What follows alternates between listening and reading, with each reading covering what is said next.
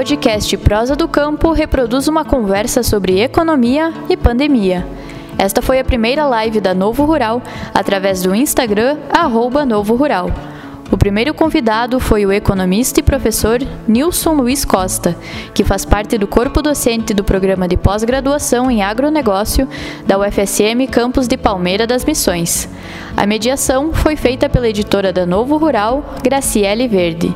A live foi ao ar no dia 7 de julho.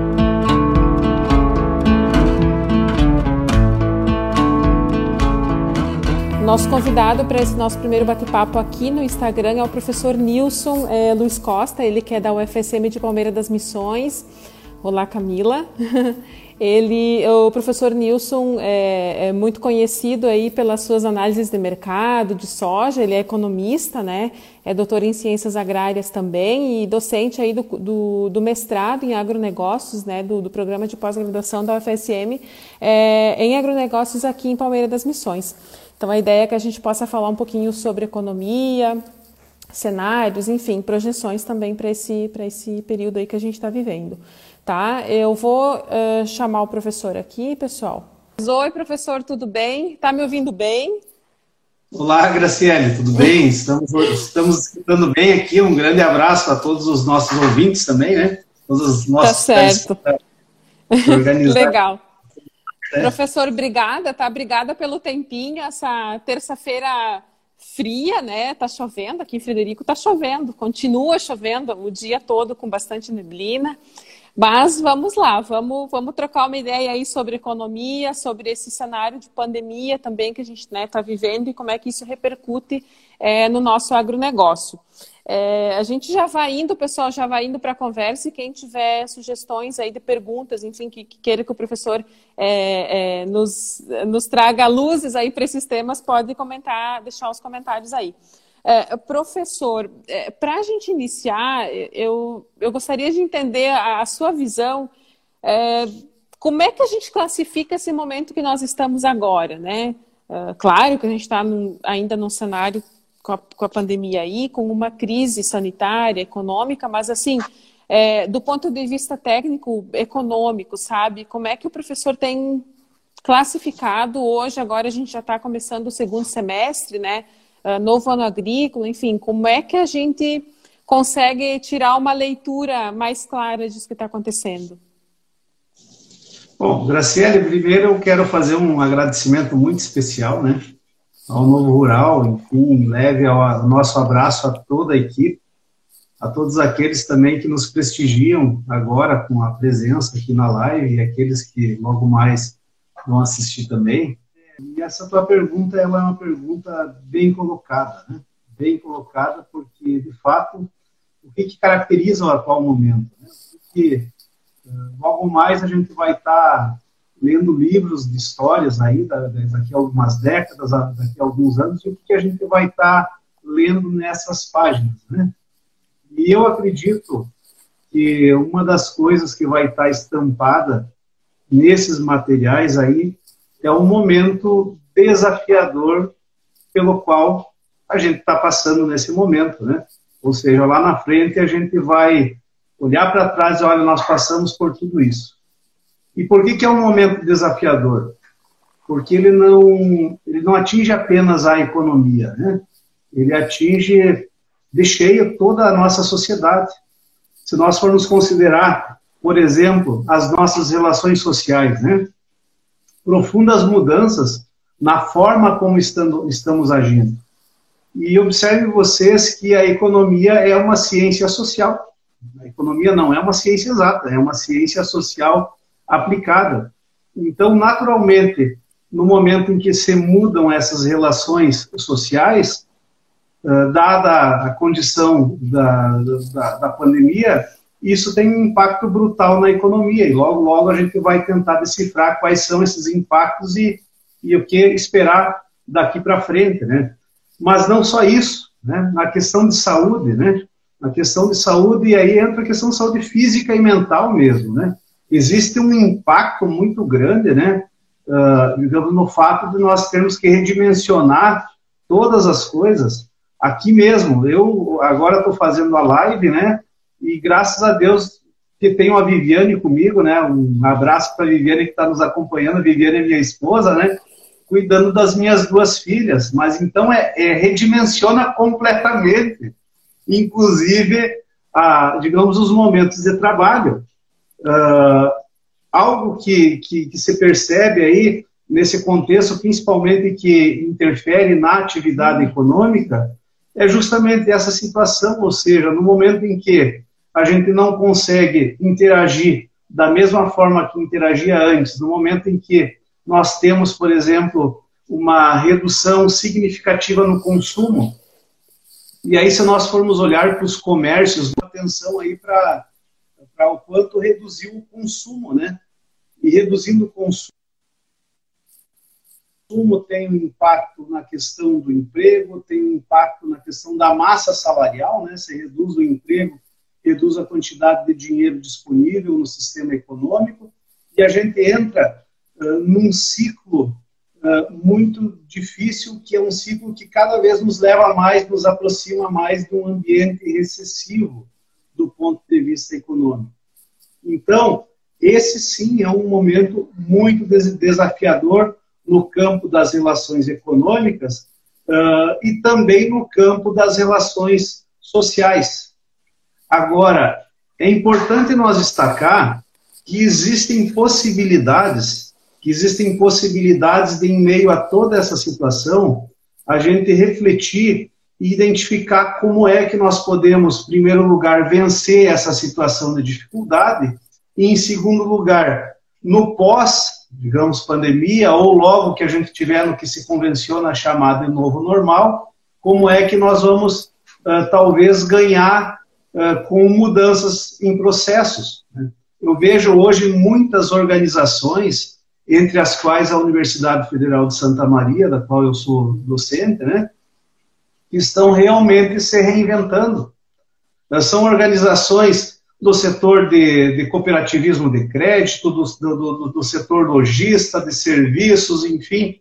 Uh, basicamente, a gente identifica assim que, que as relações, que o trabalho, que o, o meio digital, ele também está encurtando distâncias. Né? Só para ter uma ideia, ontem eu recebi um convite para participar de duas bancas de doutorado da Universidade Federal Rural da Amazônia. Até então a gente não tinha essa interação de participar das bancas, porque ah, isso é por é por internet, né? Ou seja, é o Google Meet, é, enfim.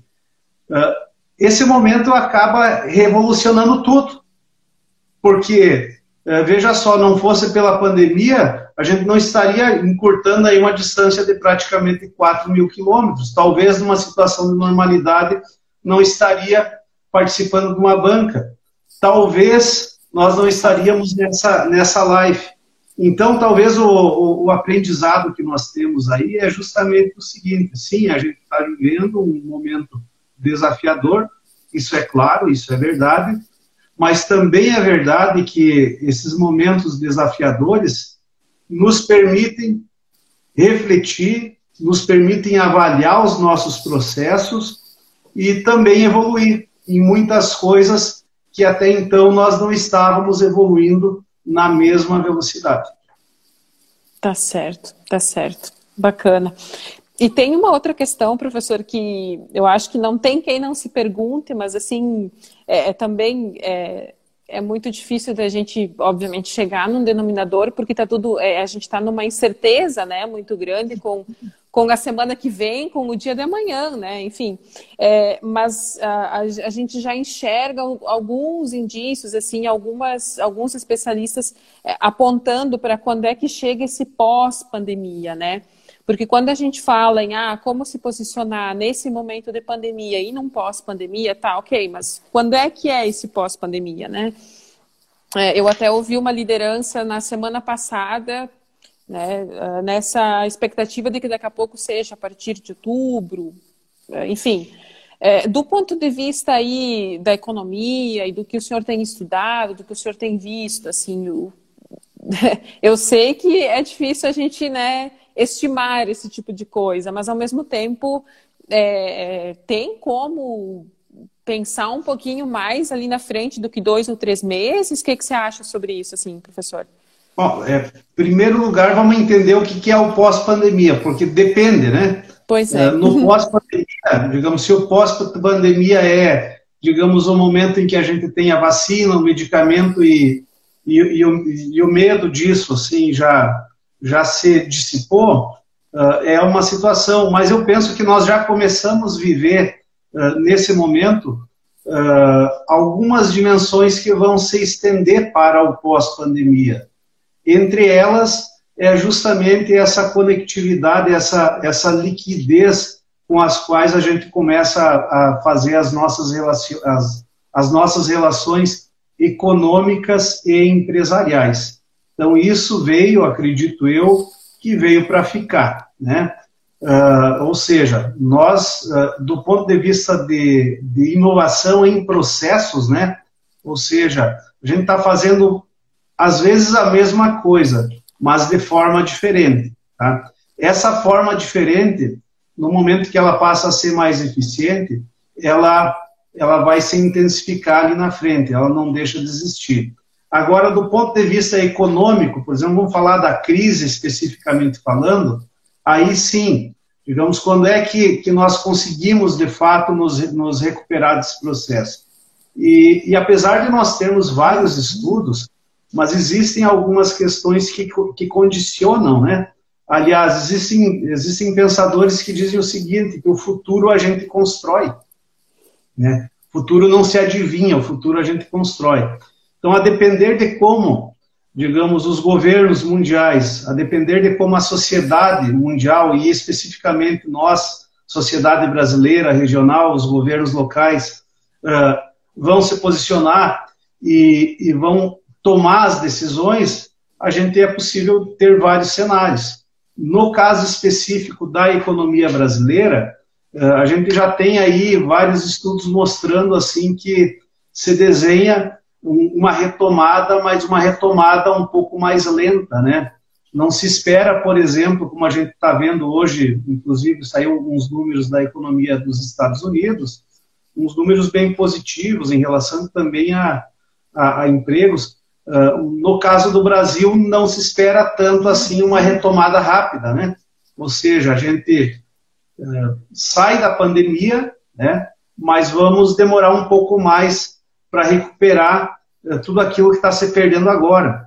Então a gente observa, por exemplo, o grande, o grande número de empresas, né, de empreendimentos que, que acabam fechando, né? Que acabam pedindo uma recuperação, uma recuperação judicial e, e, e, esse prejuízo, de fato, ele não, não se recupera de uma hora para outra. Então, claro, esperamos sim uma recuperação, é, e aí o agronegócio tem um papel muito importante, né? Tem um papel muito importante porque ele consegue dinamizar a economia, principalmente as nossas economias locais, né? É, veja que tem um componente forte da agricultura familiar, né? A importância, do, digamos, do, da produção de leite para o comércio das cidades, a importância de uma boa safra de soja e milho para o comércio, para os serviços, etc. Né? Então, assim, ah, de um ponto de vista de impacto, o agronegócio ele acaba sendo também, digamos, pela rápida evolução, pelo rápido ciclo, né? Porque você planta em poucos meses você já tem uma safra, ele tende a ser um elemento que vai ajudar.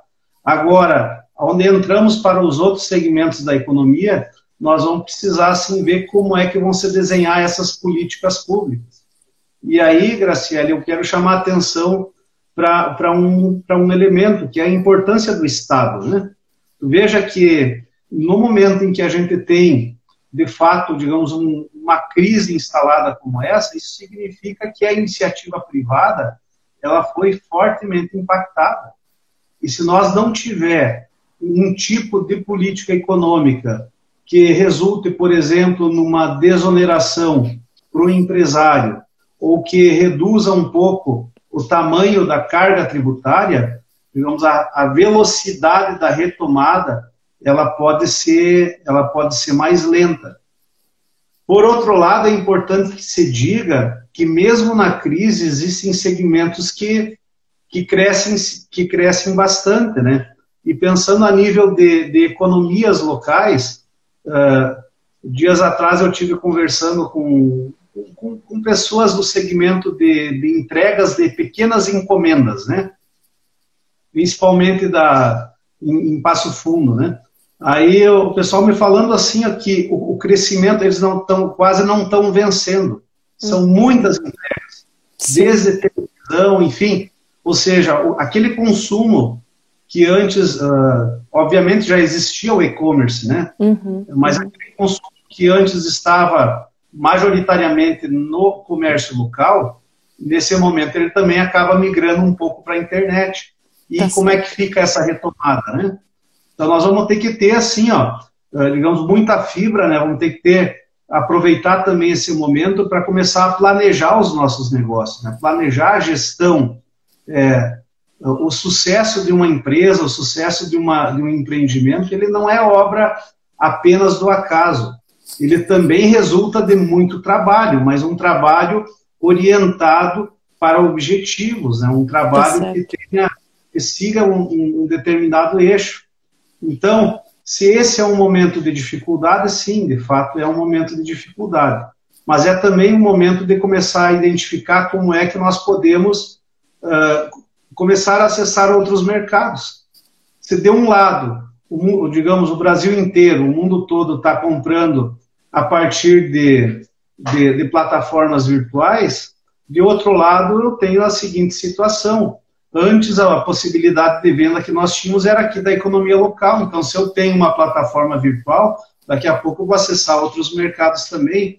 E aí é aquela história, né, que para cada segmento uh, é necessário um, um, olhar com atenção aí. Tá certo. Pois é, o, a gente comentava, o professor comentava da, da, da economia local, né?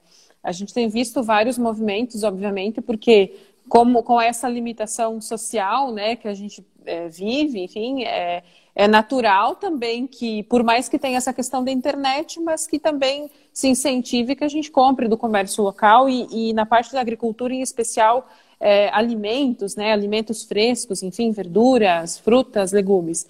É, quer dizer, é, é, um caminho que a gente já enxergava, talvez num formato um pouco mais lento, né, professor?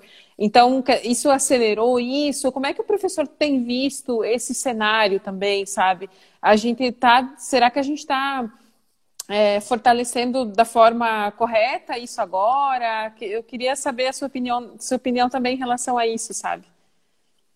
Bom, primeiro destacar o seguinte: eu acredito que logo após o retorno das atividades, a gente vai ter um momento muito fértil, né, para pensar a ação coletiva, né, para pensar como é que as nossas sociedades, como é que os nossos municípios podem implementar ações, né, e quando eu digo os municípios, eu não estou falando de gestão pública, eu estou falando de, das forças vivas da sociedade como um todo, né, é, como é que a gente pode fazer justamente para valorizar o comércio local, né, como é que o comércio local pode implementar uma inovação, né? seja uma inovação na forma como atende o cliente, seja, digamos, um, uma melhoria simples numa vitrine, enfim, uh, as questões relacionadas ao empreendedorismo, à inovação, ao associativismo, né, à cooperação, elas me parecem que são uma boa saída para isso. Né?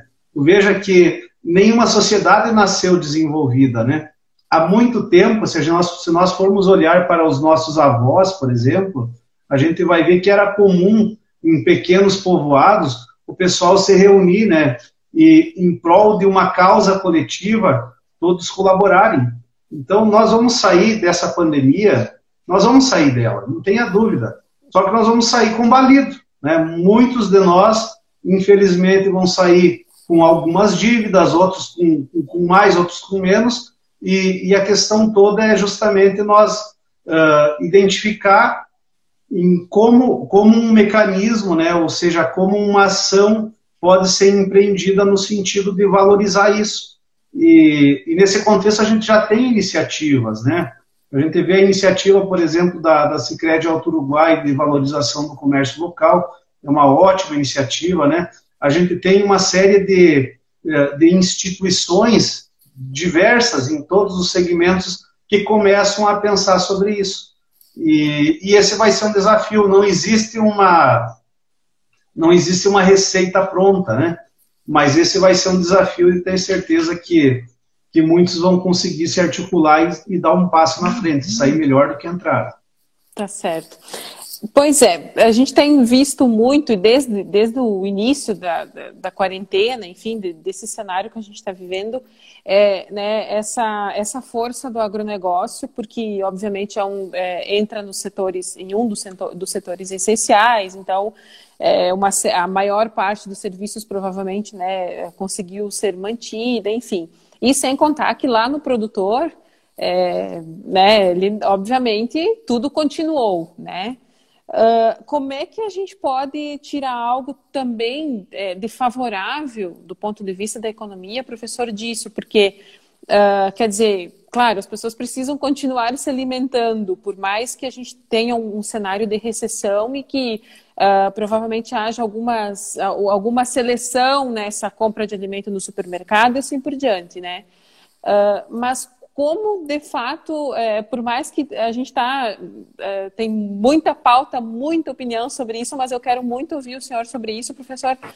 Como de fato que, na sua opinião, a gente consegue tirar algo de, de bom disso tudo, né, do ponto de vista da economia, é, para o agronegócio em geral, tanto para o produtor como para os outros negócios que estão aí, que fazem parte da cadeia e que também precisam é, atender uma série de demandas do setor, né? Bom, em primeiro lugar é destacar o seguinte, né? A imagem do agronegócio ela se fortalece na medida em que as pessoas acabam vendo o simples fato de, de atividade agropecuária, de agropecuária não parar e garantir toda essa, todo esse suprimento para a população urbana, isso chama atenção para um fato que, que já era conhecido de todos, né? mas que fica agora mais evidente, né? que é o fato de que o campo, de fato, ele ele é responsável por alimentar as cidades. E isso é uma, uma responsabilidade nobre, né? é muito nobre. Então, nós temos um segmento que, além de contribuir com a economia, ele contribui para garantir as condições de, de, as condições de vida, basicamente de segurança alimentar. Agora, obviamente, né, que quando a gente trata de agronegócio, a gente está falando de uma gama muito grande de produtos. Né? O agronegócio ele vai em síntese, né, é o aglomerado das cadeias produtivas que produzem alimentos, fibras e energia. Né? Então, no caso dos alimentos, o que, que a gente identifica? Né? Nós temos pelo menos três categorias de alimentos. Aqueles alimentos que são considerados bens de luxo, né? aqueles que são bens normais e aqueles que são bens inferiores. São três conceitos microeconômicos o que, que seria um bem de luxo? O bem de luxo é aquele produto que, que, ele, que ele, ele tem uma resposta ao consumo uh, mais do que proporcional ao aumento da renda. Por exemplo, aumentou 10% a renda, aumenta mais do que 10% aquele, o consumo daquele bem. Né? Reduziu 10% a renda, reduz mais do que 10%. Então, por exemplo, pegando categorias de, de produtos que são mais caros, iogurtes mais finos, enfim, por exemplo, ah, a tendência é que esses produtos eles tenham uma demanda um pouco menor, na medida em que quando começa a apertar o bolso, né, quando a situação econômica começa a ficar mais arrochada, a população acaba indo para aquele consumo de produtos mais básicos, né? Ou seja, aqueles produtos mais uh, do dia a dia mesmo. E considerando que entre esses produtos básicos estão aí principalmente a questão do relacionada à farinha de trigo, né, a farinha de milho, a ovos, carne suína, carne de frango e, em boa medida também carne, carne, carne bovina, que são as, digamos que são esses produtos que a gente está produzindo aqui, de fato, então a gente tem um mercado ainda importante, né? É um mercado ainda importante. É, agora, a pandemia também traz um outro impacto, né? Que é o impacto na taxa de câmbio. Então, se vocês perceberem, né, a taxa de câmbio, durante anos aí ela ficou num patamar oscilando entre 13 e 4 reais.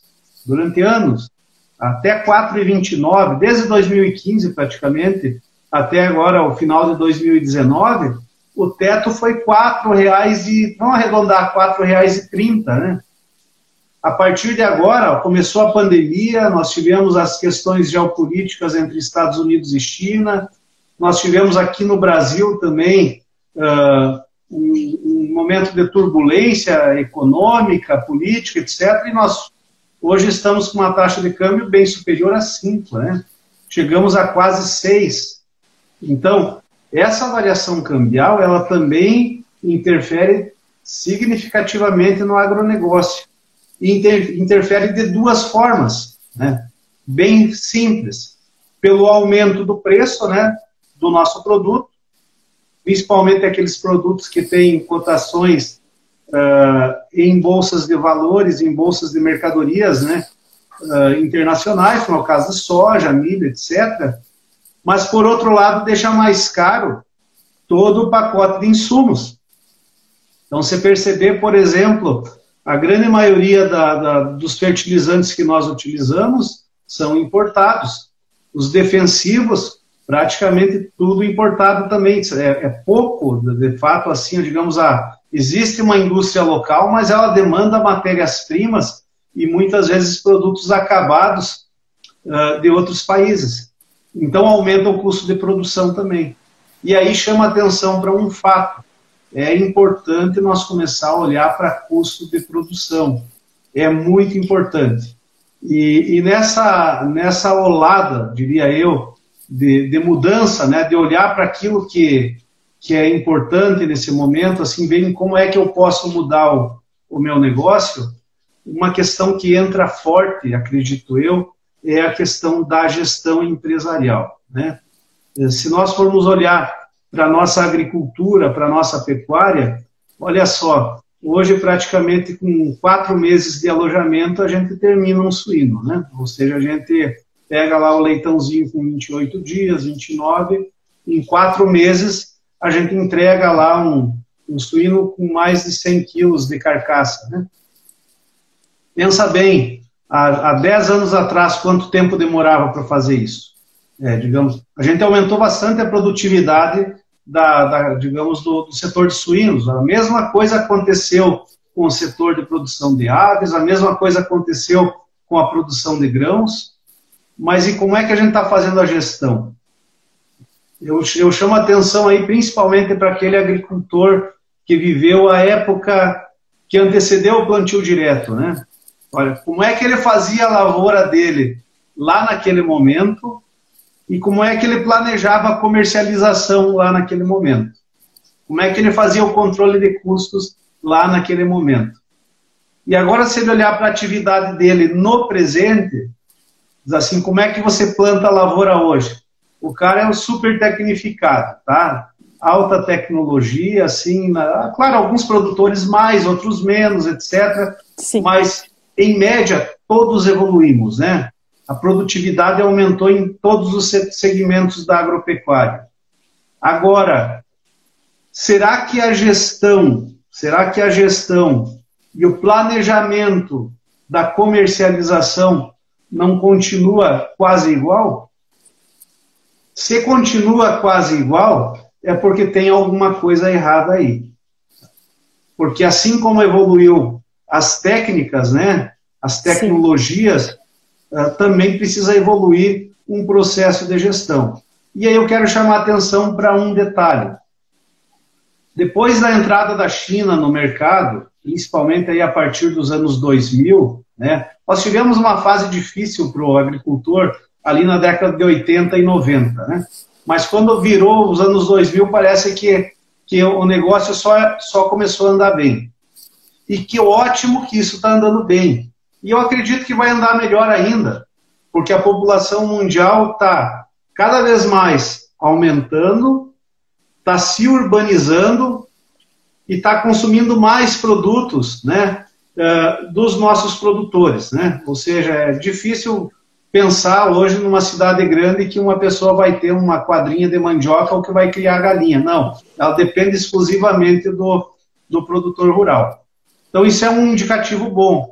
Agora, quando a gente tem muitos anos de crescimento, tá? quando a gente tem muitos anos uh, com um cenário positivo, uh, isso pode favorecer algumas ineficiências dentro do processo. Tá?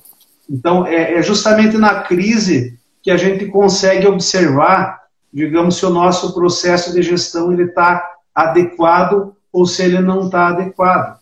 Eu perguntaria, olha, a gente está, enfim, infelizmente tivemos um, um ano de, de, frustração de safra, né? Muitas uh, chuvas furadas, etc. A última safra de verão, ela, ela, ela em alguma medida, uh, não, não refletiu todo o potencial.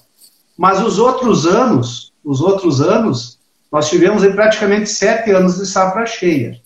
E mesmo nesse ano de, de, de, de safra menor, os preços aumentaram bastante, né? Uh, então veja, nós deveríamos ter um, uma condição assim de uh, de repente suportar uh, um, digamos um, um, cenário mais adverso. Né? Sim, mas uma estabilidade, adverso. né, do ponto de vista lá do, do produtor.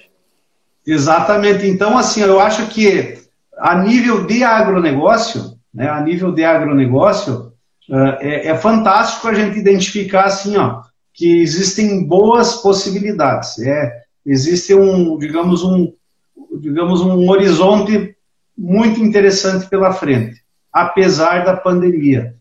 Mas é importante destacar também que mesmo num segmento que cresce, uh, nós precisamos olhar para a gestão, nós precisamos uh, pensar em estratégias de, de como comercializar a produção, uh, de controlar exatamente o custo, enfim, fazer coisas básicas, né? Não é uma Sim. coisa assim muito extraordinária. Coisas básicas, mas que são importantes. Tá certo. É, uma questão que, que eu também gostaria que. Eh, até tem gente perguntando se vai ter pergunta. Pode mandar pergunta, pessoal. Pode deixar aí nos comentários que a gente vai.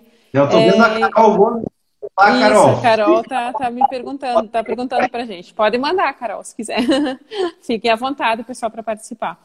É, uma questão, a gente está aí é, começando o um novo ano agrícola, né? E vem muito nessa linha que o professor comentava de estar mais de olho nessa gestão que, que a gente vai precisar ter para esses próximos meses, tendo visto o que a gente está passando também, e, e, todo esse cenário, porque uh, para o produtor não é só a pandemia, não é só essa crise que que incomoda, né? A, estiagem super incomodou, né? Até esses dias, né? Então, é, quer dizer, para esse novo ano agrícola, além dessa, vamos dizer assim, de, de, calibrar bem essa, essa gestão, professor, no que mais que, na tua opinião, assim, é, o, o produtor, enfim, a gente precisa estar atento, sabe? É, pensando em safra 2021, assim. Uh, o que mais que o professor acrescentaria além dessa questão uh, do ajuste fino na gestão que a gente vai precisar ter? Graça, eu não consegui escutar muito bem a tua pergunta porque acabou, o vídeo acabou travando um pouquinho. Ah, sim. Não, tranquilo. Claro, claro. Eu comentava, professor, que além desse ajuste fino na gestão que o, professor comentou há pouco, o que mais que o professor precisa estar atento é, de agora em diante nesse novo ano agrícola 2021? Né? A gente está começando um novo ciclo, uh, a gente está com aí novas Uh, novas cotas de crédito, vamos dizer assim, né, através do plano safra, todo aquela, aquele cenário, né, de, de ano novo, né, porque para o agricultor agora que é o ano novo, né, é, que outro detalhe que o professor aconselha assim que a gente tenha cuidado é, nesses próximos meses, tendo em vista essa temporada 2021, professor? É, eu particularmente acredito assim que em momentos de, de incertezas a questão do, do, investimento ela tem que ser pensada, né? Nós viemos aí de, de vários anos, né, em que a agricultura e a pecuária brasileira se tecnificaram de forma uh, muito, digamos, muito rápida, né, através de, de créditos que foram bem adequados. Então, nessa perspectiva, assim, é, é pensar realmente que tipo de investimentos a gente vai fazer, né, uh, ter um pouco mais de clareza, né, sobre, sobre essa questão e, e também numa perspectiva de uh, para quem contrai crédito, né? Parece que tem um modelo aí que está que em evolução, um modelo em que entra, começa a entrar forte o seguro agrícola, enfim, uh, nós precisamos prestar atenção cada produtor, né, cada extrato de produtor, uh, pensar o seu negócio de uma forma um pouco mais cuidadosa, né, de uma forma um pouco mais cuidadosa, seja no momento de contrair o crédito, seja no momento de, de, de, de efetuar, digamos, uma compra de insumos. Né? Então, eh, muitas vezes a gente se pergunta, né? Será que aquele produtor que, que vende a soja, por exemplo, que vendeu a soja a 95 reais, ele ganhou menos do que aquele que, ganhou, que vendeu a soja a 100 reais? Talvez não, né? Depende do, depende do custo de produção dele, da rentabilidade líquida, né? É, vejo uma Sim. oportunidade fantástica aí também para a sucessão geracional, né? É, nós temos aí muitos jovens que estão ávidos, né, com um conjunto de tecnologias, de, de aplicativos, enfim, seria interessante, talvez, para aqueles que ainda não entraram, né, para os jovens que ainda não entraram nesse período de sucessão, de viver a, digamos, a propriedade, é começar a conversar com os pais, né? A gente ver como é que, como é que insere esse capital humano que está tendo aí, né? Nós temos, nós temos, a gente está vendo uma geração, uh, não só agora, né? Mas já de alguns anos, uma geração que chega muito bem qualificada no campo, né? Uma geração de, seja de veterinários, de zootecnistas, de agrônomos ou ou até mesmo de advogados, administradores e economistas que, que às vezes estão no, no setor rural, né? Mas que eles chegam e podem contribuir. E muitas vezes a gente vê na universidade, né?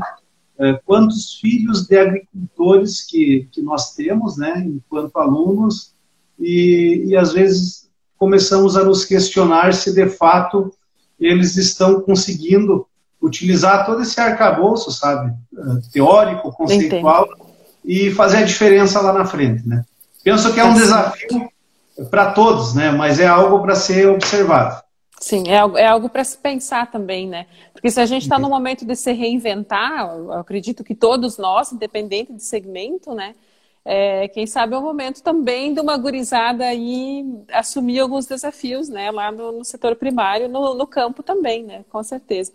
Uh, uma questão, professor, que eu estava pensando aqui, levando em conta o que a gente já conversou, é que em outros momentos, em outras crises econômicas que, que, que a gente viu, assim, é, mais globais, e, enfim, no Brasil também, mas é, a gente ouvi aqui na região alguns comentários no sentido assim que é, que a gente não talvez não sentiria tanto alguns impactos tendo em vista a nossa característica né de é, uma renda vamos dizer assim é, em alguns contextos melhores distribuída um setor primário forte etc essa crise de agora, esse cenário, de fato, ele afeta todos, né? Não, não tem quem se livra.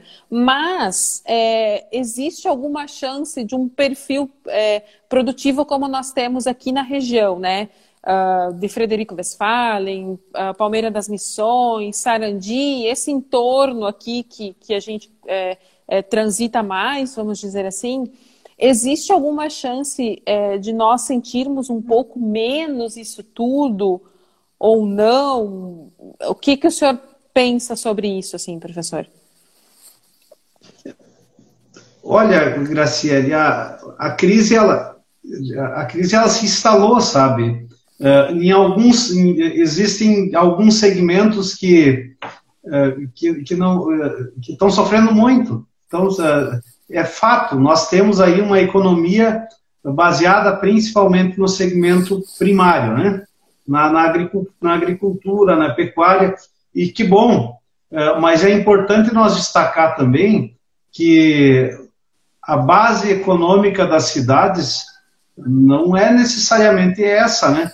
Digamos, o, o município sim, né? O grosso da atividade do, da maior parte dos nossos municípios sim, mas em todas as cidades, né? Existem lojas eh, que trabalham com a questão do vestuário, a questão de bares, a questão de restaurantes, a, a questão, digamos, da rede hoteleira, né? as escolas, as escolas uh, particulares uh, de educação infantil, enfim, de todas as idades. Então, a gente tem sim um impacto que é muito grande, né? E esse impacto, ele, a depender da, da configuração de determinada economia de cada município, ele pode ser maior ou, ou menor. Agora, o que, que se observa?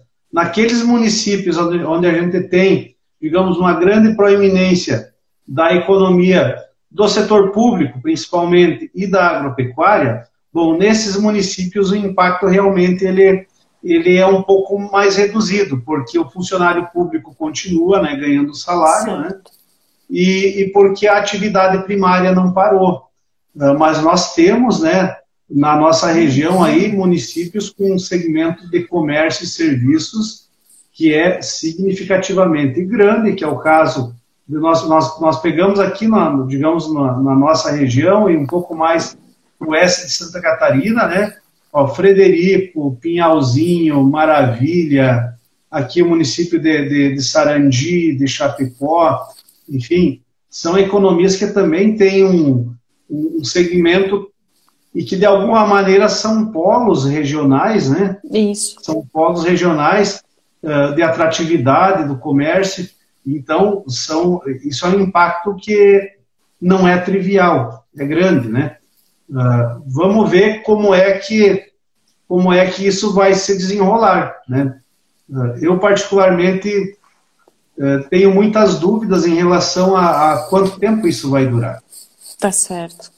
É, nós não temos assim certeza, afinal de contas, é, existe um, um, uma discussão na sociedade, etc. Ah, é, talvez agosto, talvez setembro, mas se, se você parar para pensar, uh, em março, bom, vamos parar 30 dias. É. Em abril, vamos parar mais 30 dias. E isso está indo de 30 em 30 dias. E existem existem segmentos que não têm condição de, de arcar com todo esse tempo, né? Exato. Então é uma exato. situação dramática, é uma, de fato é uma situação dramática esse processo.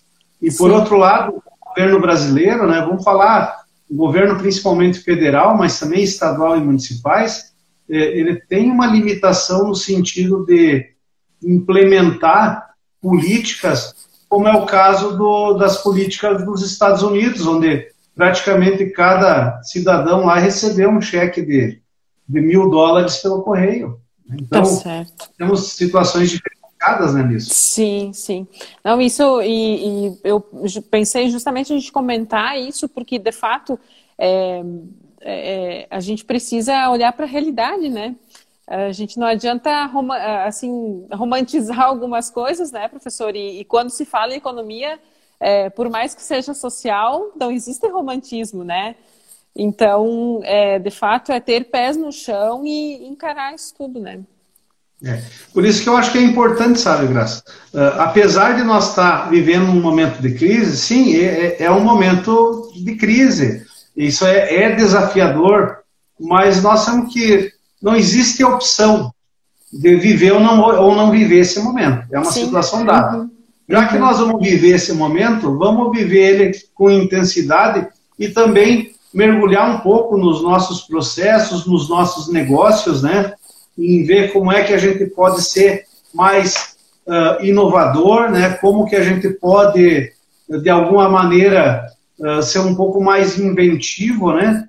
Uh, então, mesmo, mesmo em setores, por exemplo, como como bares e restaurantes, talvez po po possa existir possibilidade de entregas, enfim.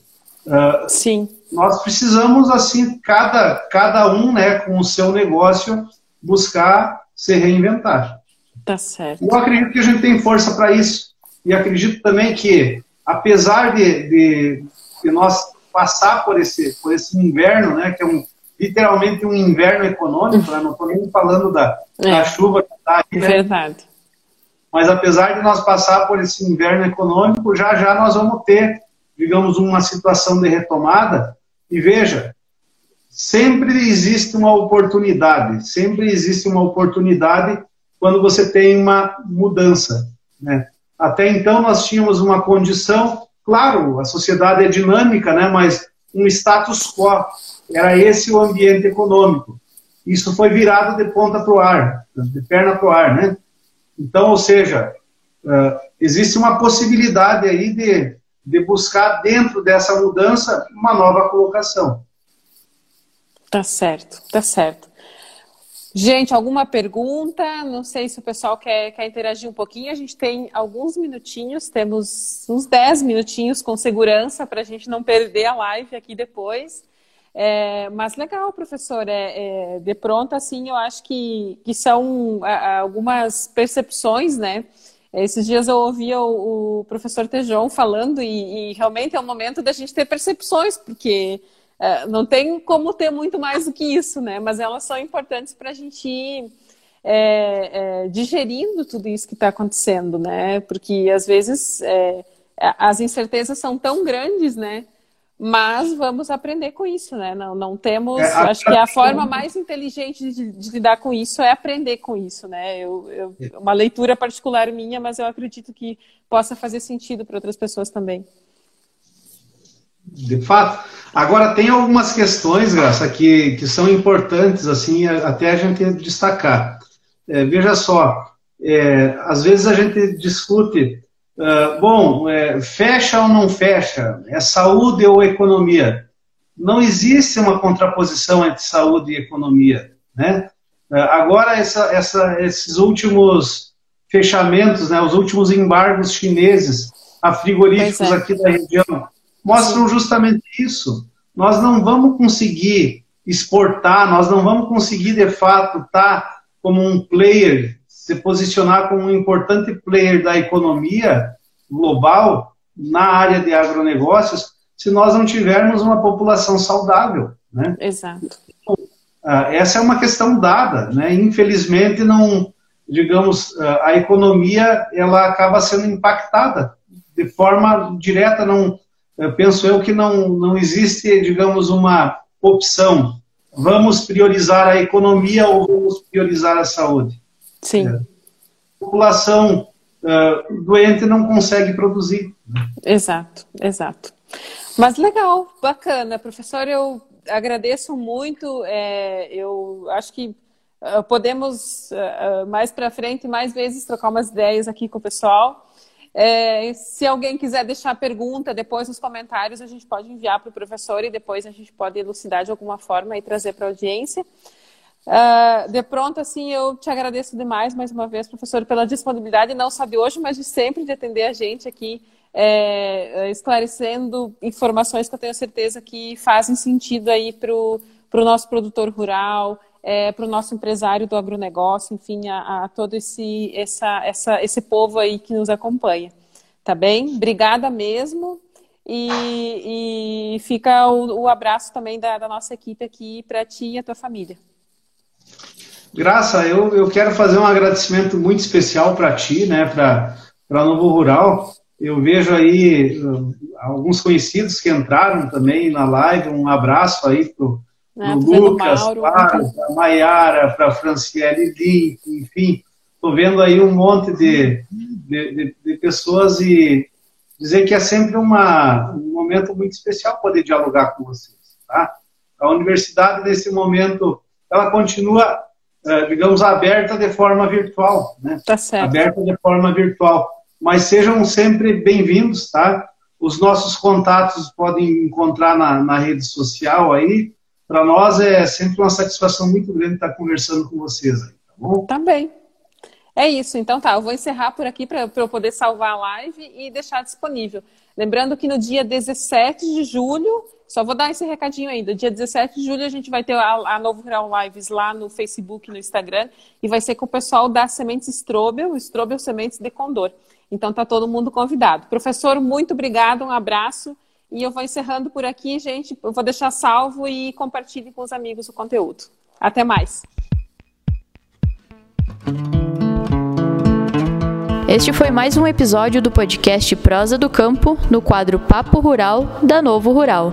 Relembrando que esta foi uma reprodução da live que foi ao ar no Instagram, arroba Novo Rural, no dia 7 de julho.